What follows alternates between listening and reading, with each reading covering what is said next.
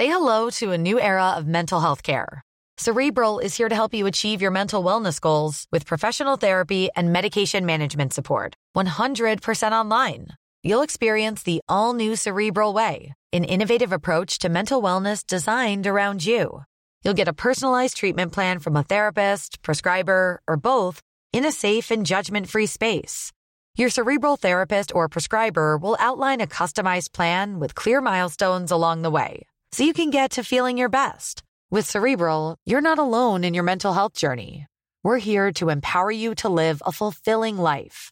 So take that first step towards a brighter future and sign up today at cerebral.com slash podcast and use code ACasts to get 15% off your first month. Offer only valid on monthly plans. Other exclusions may apply. Offer ends July 31st, 2024. See site for details. Je suis la grâce, je suis l'allégresse, je bavasse et aussi j'agresse. Je suis Kalindi Rampel et je vous offre non pas un slam, non pas des secrets de tournage de films, non pas des interviews, mais mon avis, car finalement, c'est le seul qui compte. Dans la vie, il y a certaines vérités dont franchement, j'arrive pas à me remettre. Par exemple, le fait que Carlito, de McFly Carlito, soit en fait le fils de Guy Carlier, souvenez-vous de Guy Carlier, ou qu'Elsa Pataki soit sortie avec Michael Youn, souvenez-vous aussi de Michael Youn, avant de se marier à Chris Hemsworth. Et puis il y a certaines vérités dont je ne suis malheureusement même pas surprise qu'elles existent. L'histoire derrière le film Eiffel, par exemple, ne me surprend pas le moins du monde, et c'est bien dommage, car s'il y a un domaine dans lequel j'aimerais voir euh, mon cynisme contrarié, eh bien c'est bien dans le cinéma. C'est moche. On peut monter jusqu'à 200 mètres. L'obélisque de Washington ne mesure que 169 mètres. En somme, c'est ça qui montera le plus haut Mais vous êtes qui? Gustave Eiffel. T'as pensé à l'exposition universelle? Tu vas pas recommencer. Je vois pas l'intérêt de construire un machin qui sert à rien et qui va falloir démonter juste après. Vous avez réponse à tout La vie m'a appris à me méfier des surprises. Mais avant de râler sur le film, faut savoir que déjà, moi, la Tour Eiffel, euh, c'est vraiment pas un sujet qui me passionne.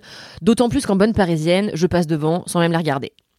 Pour moi, la Tour Eiffel, ça m'évoque deux supplices. Le premier, c'est quand à 8 ans, ma mère m'a forcé à la monter à pied alors que tout ce à quoi j'aspirais à l'époque, c'était de manger des sacs de bonbons chez Gloops en lisant Tom Tom et Nana. Et le second, c'est bien sûr Tinder, puisque 48% des hommes considèrent qu'il est séduisant, manifestement, de poster un selfie d'eux où on voit que leur front avec la Tour Eiffel en fond. Désolé pour ce pauvre Gustave, donc, mais moi, sa tour m'évoque une séance de sport non consentie et des chauves à lunettes de soleil qui essayent de me niquer. Aussi, je peux pas dire que je sois une amatrice de la première heure des biopics. Enfin, je peux vraiment pas blairer ça, quoi. Donc, un biopic sur le gars qui a créé la tour Eiffel, sur le papier, c'est un pinsum pour moi. Mais comme il y a que les cons qui changent pas d'avis, apparemment, je suis quand même allée voir Eiffel, et ce pour deux raisons principales. La première s'appelle Emma McKay. Bonsoir. La seconde, Romain Duris. Plaisir donc de voir ces deux comédiens réunis à l'écran dans ce qui ressemblait d'après la bande-annonce à une fresque épique sur l'ambition, sur l'amour et sur l'ambition qui freine, voire empêche l'amour. Regarde-moi. J'espérais ne jamais vous revoir. Eiffel? Oui, pardon. Vous pourriez avoir des idées sur le sujet du concours? Il faut voir plus libre. Plus audacieux. Une tour. 300 mètres. Entièrement en métal. Un défi à la gravité. Aux éléments. Cette tour, messieurs, c'est Paris. Son rayonnement. Sa place dans le monde. Et la bande-annonce disait vrai. Eiffel, c'est un récit flamboyant qui oscille subtilement entre fiction et réalité grâce à une belle écriture et à la superbe réalisation de Martin Bourboulon. Là-dessus, rien à redire. Eiffel, c'est un spectacle à la hauteur des 300 mètres de la tour, dont la lumière et les effets spéciaux, entre autres, ont coûté la modique somme de 26 millions d'euros. Dommage qu'il n'ait pas investi 4 balles dans l'éthique, mais j'y reviendrai plus tard. Quoi qu'il en soit, le résultat est là. À l'écran, c'est beau à couper le souffle. Mais malheureusement, ça ne suffit pas. Parce que derrière ce projet splendide, il y a un cauchemar, celui de Caroline Bongrand, une écrivaine de 53 ans qui se trouve aussi être la scénariste du film.